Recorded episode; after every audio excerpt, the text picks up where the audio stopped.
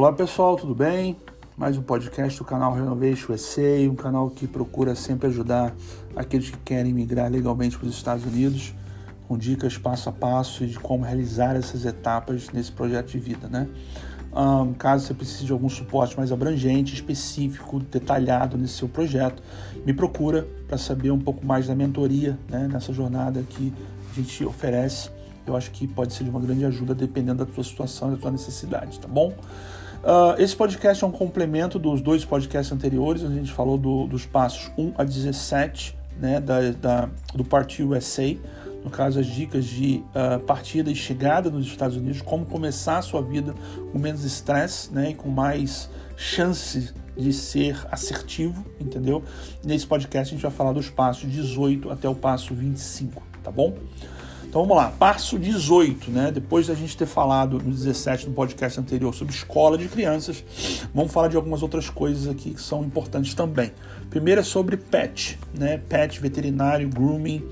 Uh, se você tiver pet, né? Busque informação sobre banho, né? Aqui eles chamam de grooming, tá bom? E veterinário, é, existe plano de saúde para pet também, né? Mais um seguro aqui para botar na lista. Tem baratos na, casa de 15 dólares por mês por pet, né? Bom, para quem tem 5 cachorros, 15 dólares vezes 5 já são 75 dólares por mês, enfim, tem que fazer a conta. Mas é, é importante você uh, buscar uh, aonde é o melhor local para fazer esse grooming no seu, no seu animal, entendeu? Caso você né, opte por fazer fora de casa, você não faça você mesmo. E veterinário, sempre ter uh, um endereço de um veterinário disponível. Existem muitas clínicas de 24 horas, pode acontecer alguma coisa, você tem que ter essas informações prontas para você não perder tempo, tá bom?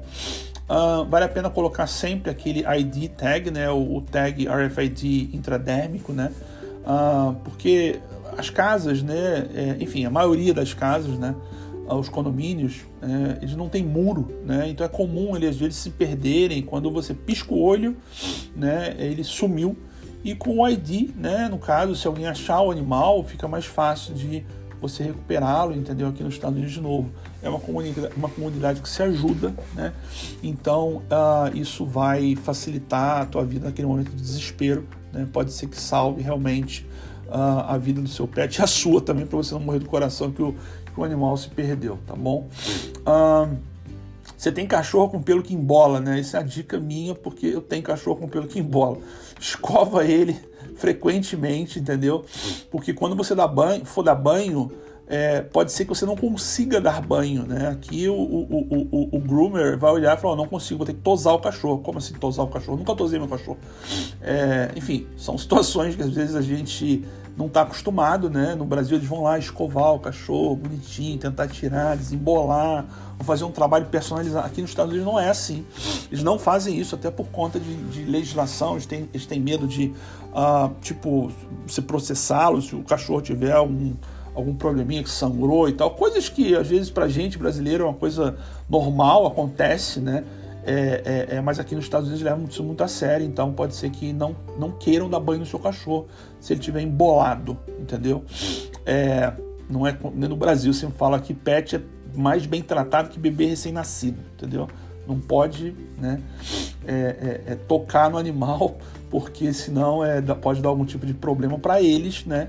Dependendo do tipo de pessoa que você é. Eu já vi muita gente é, fazer coisas que não são certas por conta de pequenos problemas do dia a dia que podem acontecer sim, mas que não foi por má fé. Se o cara está tentando fazer o melhor dele, escovando seu cachorro e tal, pode acontecer que é, tem algum corte, que tem alguma coisa, o cachorro sofreu um pouquinho e tal, mas isso faz parte, né? A gente sabe que no Brasil isso acontece também e, e é um preço que se paga. Então, se estiver embolado, escove o seu cachorro sempre, tá bom? Vacinação, uh, existe vacinação grátis para raiva, tá? Tem muitas ONGs que fazem isso, você não precisa pagar, tá? É, procura uh, ONG de vacinação grátis dentro do seu county, dentro do seu, uh, do seu uh, município, você pode ir no site procurar direto no Google, entendeu? Eles têm vários horários, dias e períodos no ano onde eles, onde eles fornecem esse serviço. Eu vacinei os meus cinco cachorros uh, nas ONGs, entendeu? Paguei, se não me engano, não, foi, não foi bem grátis, foi uma taxa pequena. Se não me engano, foi 10 dólares, mas diferente dos 80, 70 dólares você tem que pagar às vezes se você for numa clínica particular, tá bom? Uh, Clínico, hospital e IMS, né? Um, no caso, aqui nos Estados Unidos, o clínico geral, né, que comanda, entre aspas, as decisões para onde você vai, se você vai fazer exame, se você vai para um especialista ou se vai para casa com a receita dele mesmo, entendeu? É importante você achar um clínico que sirva de pilar central para a família, porque é mais fácil a logística, entendeu? Cada visita tem um copay, é claro, não pode esquecer, então talvez for no clínico, né? Pode ser online ou pode ser a, a, a visita física, você tem o seu copay, né? Mas com o seu clínico é mais fácil achar os profissionais porque ele indica e recomenda, entendeu? Ele conhece, né? Então isso torna-se mais simples, né? É, você fazer essa conexão. É, quando você vai, você não pode chegar num profissional e simplesmente aparecer lá, você tem que ter uma recomendação do clínico, entendeu? Principalmente para exames, né? Ah, e aqui, aqui nos Estados Unidos é, não, não, tem algumas coisas que realmente não tem exceção. Então, é, ache um clínico, um bom clínico que você confie, né? E que sirva a sua família como ponto de referência e ponto central para fazer a designação do problema para outros especialistas, tá bom? Ah, hospitais custam caro, bem caro, né? Então, se for fazer uma cirurgia planejada, deixa o seu plano do Brasil ativo, entendeu? Não desabilita, porque casos assim, também casos de doenças, doenças crônicas, né? Você se tratar no Brasil é muito mais barato, né? Então o sistema médico brasileiro é muito bom, né? Então a gente sabe que é, é, é, uma, é uma estratégia boa, você continua pagando lá às vezes mil dólares, não, mil dólares não, mil reais num plano, né? Que vai ser, sei lá, 200 dólares ou menos de 200 dólares aqui nos Estados Unidos, em dólar, né? Mas você tem essa segurança caso você tenha um problema maior ou um tipo de cirurgia, tá bom? Ah, por exemplo, uma sessão de quimioterapia nos Estados Unidos são 5 mil dólares. Se for pagar na física, uma sessão só, entendeu? Só você fazer as contas, se tiver um câncer, tiver que fazer, sei lá, 10 sessões, são 50 mil dólares, tem que pagar. É, você poderia ter um plano no Brasil pagando mil reais por mês, que um ano, em 10 anos, vai dar, sei lá, é, é, 140 mil reais que vai dar 10 anos, alguma coisa em torno de é, 25 mil dólares né, em 10 anos. Então, se fizer a conta, sai muito mais barato manter um plano no, no, Brasil do que você ter o risco de pagar por uma doença crônica. Se você não tiver aqueles seguros que eu comentei, entendeu? Faz essa conta, eu acho que vale a pena.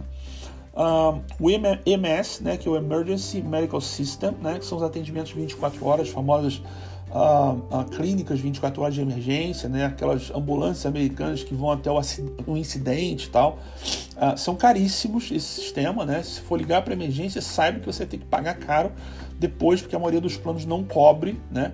Então, quando você ligar no 911 à toa, né, no, no, no no sistema de, de emergência americano, né, que aqui é 911, né, não é 190, ah, ou 93, no caso do bombeiro no Brasil.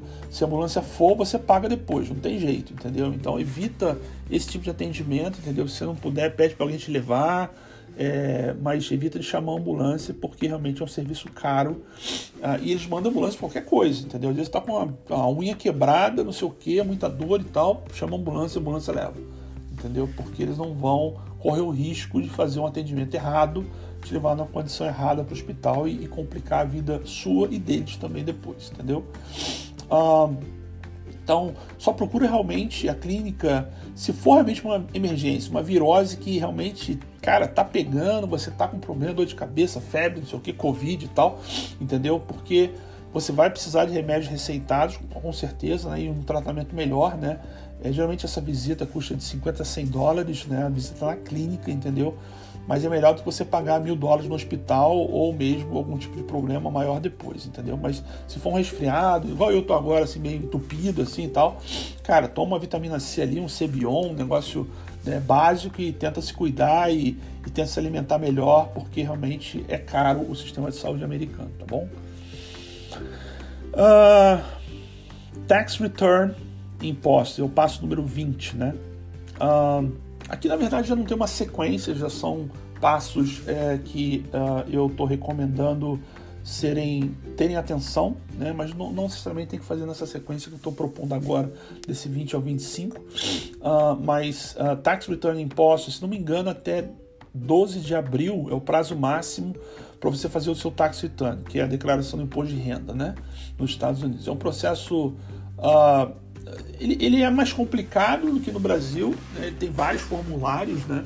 Ele é simples, os formulários são realmente simples de serem preenchidos, mas são vários formulários, às vezes você se perde um pouquinho no tipo de formulário que você tem que mandar, entendeu? W2, 1099, tem que mandar o formulário de mudança de endereço. Então, é, eu, eu sempre uh, pago né, um, um, um consultor para fazer isso para mim, né? Eu achei um consultor de confiança uma vez por ano, ele me cobra 150 dólares, eu acho razoável, ele cuida disso para mim. É, mas, mas aqui nos Estados Unidos, se for fazer sozinho, né?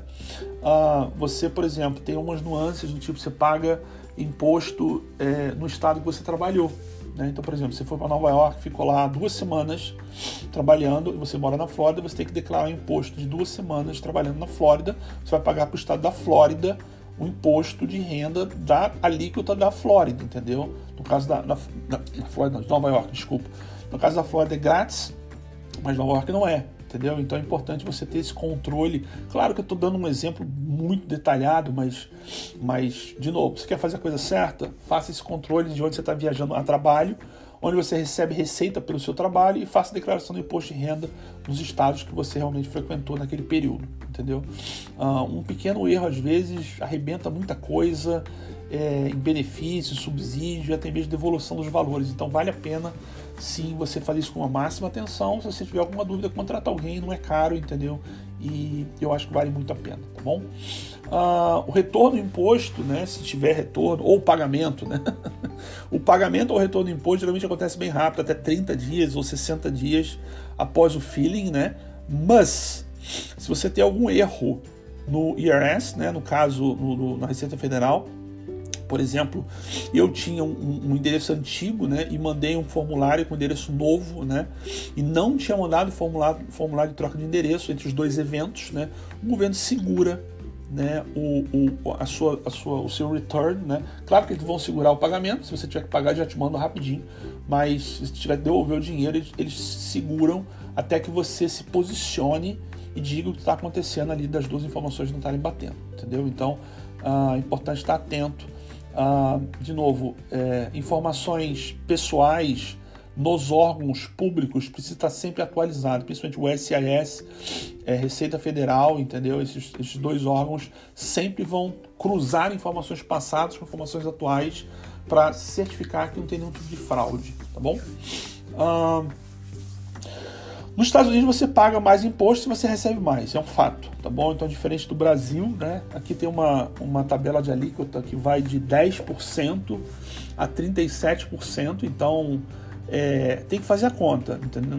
Se você for, às vezes, tá numa faixa, às vezes você recebe um aumento, vai para outra faixa, você recebe, você vai ter que pagar mais imposto do que você receber de aumento sendo um assalariado, entendeu? Então tem que estar tá atento a essas, esses ranges, né? Você vai no site da Receita Federal, lá, lá tem esses ranges uh, de pagamentos, entendeu? E são esses ranges que vão dar embasamento ao seu pagamento anual do imposto que você já pagou ou aquele que você ainda tem a pagar ou receber, tá bom? Alguns estados não têm impostos estaduais, tipo Flórida e Texas, né?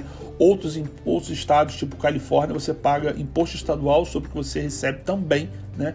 E claro, os salários são maiores, mas é importante saber é que isso existe para você fazer a conta depois, né? Quer dizer, Califórnia você paga mais imposto, mas também uma, proporcionalmente o mesmo, a mesma função na Califórnia recebe mais, né? Então você tem que fazer essa conta no todo, né? As, seus, as suas receitas e despesas para entender aonde que faz mais sentido você gastar se, se a decisão for financeira, entendeu? Tá? Todo mundo fala que é muito caro morar em vários lugares, mas realmente é caro, mas você recebe mais também, tá bom? Um, uma dúvida de todo mundo no fim é: você paga imposto no Brasil e nos Estados Unidos se você receber, por exemplo, dividendos no Brasil ou executar alguns stock options. Então, se no Brasil você tem uma, uma isenção até uma faixa, por exemplo, stock options, até, até onde eu sei, né, é, é porque eu, eu, fiz isso, eu executei algumas uh, vendas de ações no Brasil. É, na época eu paguei, paguei imposto no Brasil. É, você tem um, um limite uh, até X mil reais, você pode fazer até aquele limite você não paga imposto no Brasil, mas nos Estados Unidos não tem e você vai ter que pagar, entendeu? Então é, você paga nos Estados Unidos, você não paga no Brasil, e aí no ano seguinte você declara que você tinha isenção no Brasil, por conta da, da, regra do fisco brasileiro e os Estados Unidos vão te devolver aquele dinheiro que você pagou no ano anterior. Entendeu? Você pode pedir restituição dessa variação, mas você paga nos dois lugares. Então, se você tem receita no Brasil e essa receita ela é ah, taxada a 27,5% e nos Estados Unidos é taxada, sei lá, a 22%, você vai pagar nos dois lugares no ano seguinte, você vai pedir a restituição do imposto do lugar onde você pagou mais, entendeu? Então você fica um delay de um ano, entendeu? Mas você paga duas vezes, realmente. Isso é a vida como ela é, tá bom? O passo 21, saída fiscal do Brasil. Comunicação e declaração de saída do Brasil são duas coisas diferentes. Comunicação, você comunica não para fins fiscais ainda, mas é obrigatório no site da Receita Federal, tá? procura lá no site da Receita Federal comunicação de saída e, e, você tem até o último dia de fevereiro do ano seguinte que você saiu para fazer essa comunicação, tá bom? Já a declaração de saída é tipo uma declaração de imposto de renda final, onde a partir dali você para de pagar imposto no Brasil porque você não tem mais renda no Brasil, entendeu? Você, você pode declarar é, os seus bens, mas você não paga mais imposto sobre os seus bens. Os seus bens já estão lá, claro. Se você vender um imóvel no Brasil e tiver né, um ganho de capital, você vai pagar esse imposto. Mas a partir daquele momento é o, digamos assim, é o documento oficial que você está saindo para fins fiscais para outro país. Uh, junto à Receita Federal, tá bom? E também tem uma outra dica importante: se você tiver uh, um negócio na, na, na, tipo MEI, né, uh, que, que seja microempresa, né, você precisa fechar a empresa antes de enviar a declaração de saída, porque senão você cai na malha fina. Você não pode ter um MEI aberto e fazer declaração de saída. Só pode ter uma realmente uma empresa limitada ou uma sociedade anônima e tal, mas um MEI você não pode, tá? O sistema trava e te pede uh, ah, para você fechar a empresa primeiro para ali dali para frente dar andamento ao processo de restituição uh, do imposto de renda, tá bom? Uh, mas vamos lá, de novo, se você vai manter rendimentos no Brasil, é, de novo, se você tem, vamos dizer, uma empresa, você recebe, tá? você não faz declaração de saída do Brasil, tá? Você vai fazer só a comunicação de saída do país, você vai continuar pagando imposto no Brasil e nos Estados Unidos. Depois você vai solicitar a restituição do local que tem imposto que seja mais vantajoso para você, tá bom? Tem um acordo Brasil Estados Unidos que permite isso, ok? Um, a outro, outro passo 22, na verdade não é mais um passo, já são dicas aqui, é entender o Natural Disaster Season. Né? Quer dizer, é, as, as, faixas de desastres naturais que existem nos Estados Unidos. Né? Aqui nos Estados Unidos tem furacão, tornado, enchente, nevasca, terremoto, onda de calor, queimada, tem, tem, tem de tudo aqui, entendeu? É, onde você for morar, você vai ter um ou mais probleminhas com a mãe natureza, não tem jeito, isso é um fato. Isso, é, assim, é, se for bem planejado, executado com ações prévias, né, preparações, você minimiza muitos problemas, entendeu? Então, vale a pena se informar sobre o que a sua região possui, quando, quais as ações, treinamentos, simulações, ações pré, durante e pós, entre outras coisas, entendeu? É, você está ciente de quando começa uma estação de furacões, quando o que fazer, por exemplo, se tiver, por exemplo, vou dar um exemplo meu, né? Eu juvenil, no segundo mês em São Luís, tocou a sirene da cidade, eu fui para ver o que era lá fora e tinha um tornado F3 passando lá não sei onde, estava a menos de uma milha de onde eu estava, né? E esse tornado destruiu parte da, de uma vizinhança lá.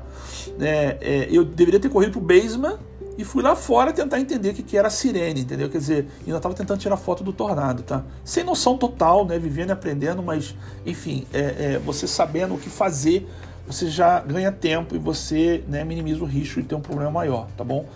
É, se prepara para o pior, tá? Tem vários sites que tem gabarito para desastres naturais e tem muito vídeo no YouTube para, enfim, é, é, é, infelizmente captar informação para isso é importante tá bom? O que fazer, dependendo da gravidade, existem é, é, situações onde simplesmente a comida acaba no supermercado, acaba a gasolina, entendeu? Muitas, muitas vezes acaba até energia elétrica por conta de alguma coisa que aconteceu em outro lugar e vai ficar durante um tempão sem energia. Então você tem que estar informado sobre o que está acontecendo. Eu sempre recomendo instalar o aplicativo é, do Weather ou, ou, qualquer outro aplicativo que monitore né, esse tipo de evento da mãe natureza no celular, que eles mandam sempre informações do que vai acontecer, que eles já tem previsão e você já vai se preparando é, dentro daquilo que você pode fazer junto à sociedade, tá bom? Uh, isso é bem crítico, tá, gente? Isso pode significar vida ou morte, tá? Assim, aqui é bem sério esse assunto, tá bom? Uh, 23 é do it yourself, né? É, vamos lá, economize, aprendendo a fazer as coisas uh, para você economizar dinheiro. Igual o visto, né? o EB2NW, o EB1, você pode fazer um self-petition, né? Você aprender a fazer sozinho nos Estados Unidos, você economiza dinheiro. As coisas que são padrões, né? É, significa o seguinte, que não muda tanto. Né? Tem pequenas alterações, tem algumas coisas que vão evoluindo com a tecnologia sim e tal, mas tem sempre uma solução para tudo e é só aprender a reparar, consertar ou melhorar, entendeu? Mão de obra nos Estados Unidos custa caríssimo. Chamar um técnico tipo ar-condicionado pode custar 150 dólares só para o cara ir, né? Ele vai lá jogar um copinho de vinagre no respiro do ar-condicionado para limpar, depois vai dar uma soprada e pronto, você pagou 150 dólares por aquilo. Alguma coisa você pode aprender a fazer sozinho e economizar, né? Eu mesmo já aprendi a consertar lava-louça, máquina de lavar, secadora, ar-condicionado, parede quebrada e até portão de garagem, entendeu? Quer dizer, o do it yourself é uma forma de vida. os americanos, eles praticam isso, entendeu? Tem lojas especializadas para você comprar tudo que você precisa para fazer o do it yourself, tipo Lowe's ou Home Depot, né? É um paraíso para os amantes do estilo, tá bom? Vale muito a pena é, esse, essa dica aqui, tá? É, 24, o Price Match, né? Uh, os, os, os, cartões de rewards, cupons e gift card, né? Que é, enfim, consumismo, né? Mas outra boa prática é o Price Match, né? Achou algo mais barato na Amazon, no Walmart online, leva na loja física que eles batem o preço. É normal e comum, acontece, tipo, simples assim. Né? E você ainda leva o produto mais cedo para casa, né? Então, tipo assim, é, vale a pena, tá? Às vezes você tá ali, olhou online, tá na frente da loja, você quer comprar o produto naquela hora, quer levar para casa, mostra, ó, aqui, ó, price match, aceita ou não? O cara vai falar que aceita, ele vai te dar o desconto e vai bater o teu preço. O preço, no caso, está anunciado, entendeu? É, welcome to America de novo, entendeu? É, é liberdade de competição aqui, tá? Um, cartão de rewards, de rewards, não são de créditos, tá bom? São aqueles que não são de crédito, que te dão é, pontos, né? É, faça todos os possíveis e imagináveis, entendeu? É, que você possa, porque eles aqui realmente funciona. Eles, eles dão muitos pontos, você ganha é, é, muitos benefícios, entendeu? Descontos, peça grátis, enfim, é muito legal isso aqui. É, e você vai economizar bastante com essa prática dos rewards, tá bom? Outra boa prática no consumismo é de cupons, né? Alguns sites tipo retailme.com, né? Eles oferecem online para as lojas físicas os cupons mais recentes, só precisa levar no celular mesmo e, e conseguir o seu desconto. Né? Praticamente todas as lojas, tudo tem desconto em algum momento do ano, entendeu? Então, programa notificação do aplicativo para mostrar as do dia, né? E, e, você decide vale a pena ou não, entendeu? Tem, tem desconto que é bem agressivo, chega a 80% é, daquilo que está sendo vendido naquele dia, tá bom? Retailme.com tem até aplicativo também que você pode baixar, tá? Ah, a dica 25, né, é ah, aprender inglês, né? Então, ah, inglês é second language, né? É ESL ou ESOL, né? Esses dois termos você vai incluir aqui, mas você como imigrante com green card, com residência permanente, você tem direito a receber é, é, didática de inglês. Os colleges ou escolas técnicas oferecem de graça isso para a população. Tá? Na Flórida, Missouri, Nova York, praticamente os Estados Unidos inteiro, nas grandes, nos grandes centros, eles têm escolas de inglês né? É, de graça. As aulas são muito boas, entendeu? Com durações até dois anos, né? e você não paga nada uh, para aprender inglês nos Estados Unidos. Né? Então, um, um benefício aqui de, de imigrante. Né? é importante para quem não fala inglês, se matricula, aprende a falar a língua. Né? Não espera a oportunidade de chegar para aprender inglês. Né? Você vai fazer melhores negócios, vai ter uma vida melhor se falar o idioma daqui. É um fato, né? E tipo, sendo grátis não tem desculpa, né? A maioria das cidades tem isso, procura nos campos das universidades, né? Das escolas técnicas, né? É, não fica parado, tá bom? O tempo passa E, e, e, de novo, os Estados Unidos é um país das oportunidades. Você pode perder oportunidades se você não souber vender bem aquela solução daquela oportunidade para o seu investidor ou para a pessoa que tem aquela dor, tá bom? Ah, e outra coisa também, se você pensa é, em se tornar cidadão americano em cinco anos, que vai chegar aos cinco anos, você vai precisar do inglês para passar no processo de validação da naturalização americana, tá bom? Eu falei de 25, mas tem um 26 aqui, tá? É, na verdade, eu nem sei porque eu falei 25, mas nós temos 26. Então, o último, não menos importante, mas é um assunto, um, um assunto tipo meio chato, é, mas é fundamental. É o will e o guardianship. É o, é o, testamento e o guardianship das crianças. Né? O will é testamento. Né? Aqui vale o que está escrito como desejo do falecido. Você pode literalmente deixar tudo para o seu gato de estimação se você quiser. Né? Se não tiver o will, que é o testamento, o governo toma posse de, de parte das suas propriedades né, e posses e seus filhos ficam sem essa parte importante. Entendeu? Então é importante fazer o testamento para principalmente os, os, os líderes da, da família, né, pai, mãe e tal, uh, para que isso não se torne um problema caso aconteça alguma fatalidade, tá bom? E o guardianship é também um documento onde você define quem toma conta dos seus filhos, se porventura ambos pais e mães falecerem. Se você não tiver o guardianship, os seus filhos podem ir para adoção se ninguém da família residir nos Estados Unidos, entendeu? Então é uma situação bem complicada, tem que pensar né? Já, já, já, já tem o problema do falecimento, não gere um segundo problema para as pessoas que vão ficar em vida aqui. Então, faça o guardianship. Uh, também tem, uh, se você for uh, nos cartórios aqui, que na verdade não são cartórios, mas existem cartórios brasileiros aqui que oferecem esse serviço. Você procurar é, é, no Google, tem vários cartórios aqui na região de Orlando. Você vai pagar um valor baixo, é uma coisa que é muito importante. tem um site que chama Free Will .com, né? Free Will, né? de, é. É, tem é, praticamente tudo sobre esses dois temas, entendeu? Vale a pena entrar nesse site e estudar esse material antes de dar esse passo. Mas, de novo, é muito importante porque você não sabe o que pode acontecer no minuto seguinte da sua vida, tá bom? Uh, bom, pessoal, eu podia passar aqui mais um dia inteiro falando das experiências e dos, enfim, das dicas e tal, mas eu vou ficar por aqui porque realmente já, já é o terceiro podcast, quase de 40 minutos de novo.